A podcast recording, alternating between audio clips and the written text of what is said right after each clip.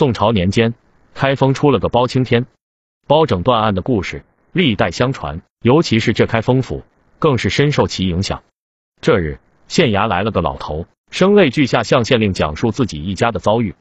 原来老头姓胡，是当地的一个商人，人称胡掌柜。胡掌柜一家原本幸福美满，不幸的是上个月，掌柜的儿子去河里游泳溺亡。这胡掌柜本来就是晚年得子，家里的独苗就这么没了，这日子还怎么过？好在胡掌柜有个孝顺贤惠的儿媳，名庞氏。这庞氏长得十分漂亮，勤劳能干，可谓上得了厅堂，下得了厨房，让胡掌柜一家十分满意。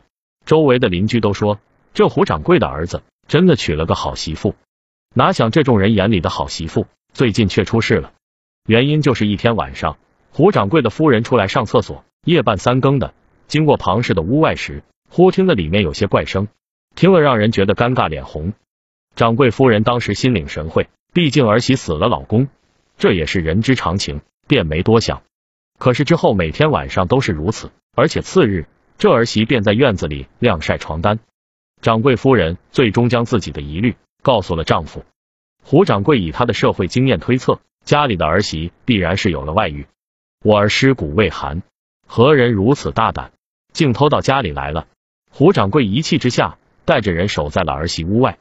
奇怪的是，每当胡掌柜带人蹲守，儿媳屋内便静悄悄的。如此十天半月，胡掌柜累了，便歇下了。然而这边刚歇下，儿媳屋内再次传来异响。第二天。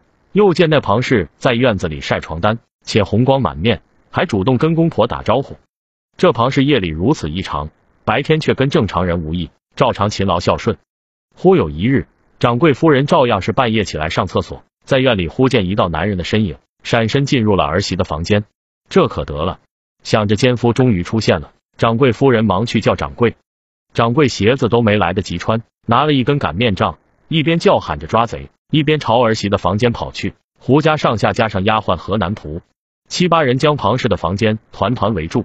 我看着奸夫今天往哪跑？难道他会变成老鼠不成？胡掌柜拎着擀面杖，大步推开房门。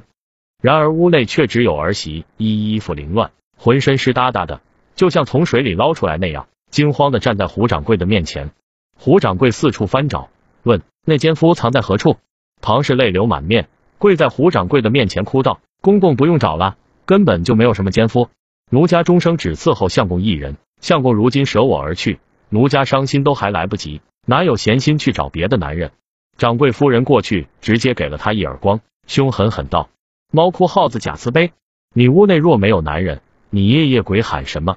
还每日都要出去晾晒床单，你做的丑事，莫当别人是傻子。”那庞氏摇头道：“婆婆，事情绝非你们所想的那样，直接报官。”无需多言，我儿之死必是这奸夫淫妇所害。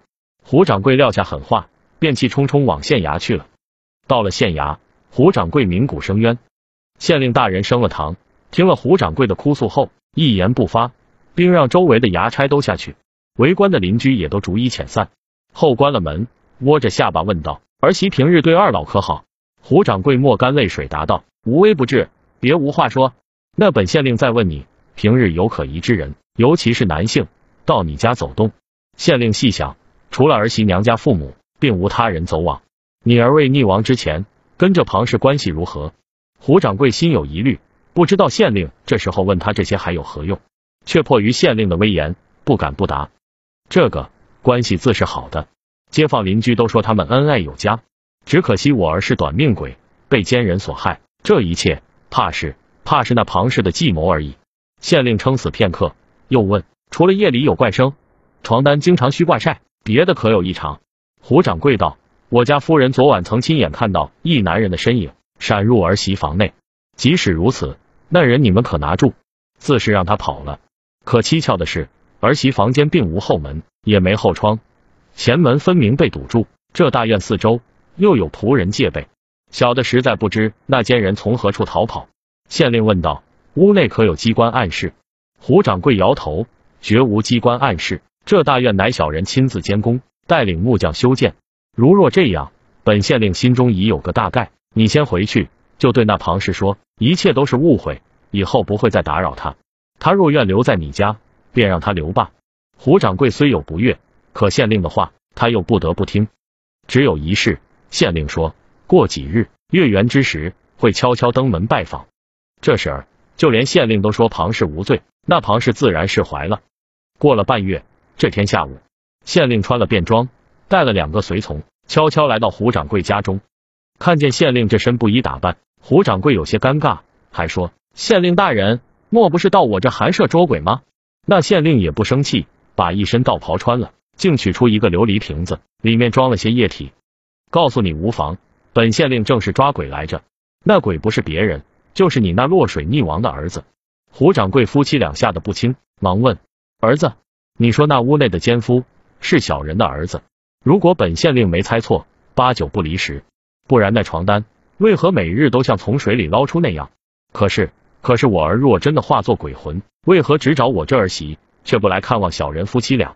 难道我们夫妻俩平日里对他不好吗？说到这，胡掌柜夫妻俩都流下了眼泪。县令把法器都准备好，问胡掌柜：“你们的儿媳庞氏可是来自那苗疆地区？”大人怎么知道？胡掌柜一脸惊讶。县令笑道：“只有这苗疆地区的人精通巫蛊之术。闲话休说，待本县令想去查看一番。天黑之前，夫人可先将儿媳引开，本县令趁机潜伏在庞氏房间。”胡掌柜不喜，也只能照办。县令于是带了法器，在庞氏的房间布了阵法，便钻入庞氏的床底下去了。到了午夜，果然听得一阵阴风吹来，屋内的窗纸哗啦啦作响。不多时，便听床上有些水流之声，稀里哗啦，像是有人在洗澡那样。少卿，那庞氏的声音便传来：“相公，你可来了。娘子让你等了多时，这几日阴差四处拿我，若不是娘子用这等法术召我而来，恐现如今已被那阴差拿去打入地府罢了。我知这样对相公不好，可是奴家就是想你，相公。”两人缠绵悱恻，县令在床下听得流泪。趁那鬼魂投入之时，县令突然跳起，大喊不振，脚猛一踩，一个墨斗现身。县令口里念念有词，墨斗里的咕噜咕咕作响，几道黑色的墨线弹在了门上，形成了一个七星布局。胡公子，我知道是你，本县令对你本无恶意，只想帮你们这对生死鸳鸯。庞氏脸色巨变，怒道：“你用阵法困住我相公，这叫帮我？”县令道：“我知你二人恩爱有加，然生死有别。”你用这通灵之术召唤你相公回来，只为了满足一己之私，却不想胡公子因你这举动，便不能进入生死轮回，将永远化作孤魂野鬼。那胡公子道：若能与娘子相守，我化作孤魂野鬼又何妨？县令叹道：你若常来与你娘子幽会，可知这也是害了他罢？胡公子脸色一沉，问道：此话怎讲？县令道：生死有别，你家娘子是活人，只是用了这通灵之法，方可与你幽会。胡公子可知，这通灵之法需取指尖血，忍受那锥心之苦，还需饮用七重剧毒，方能打通生死之门。若照夫人这般折腾，不出半年，将七孔流血而亡。胡公子听了，转身抱住身边的庞氏，哭道：“娘子，未与我相见，你何必要忍受这诸多痛苦？你我今生缘尽，来生再续前缘也不迟。谁若提前走，奈何桥上等三年？”说罢，两人抱头痛哭。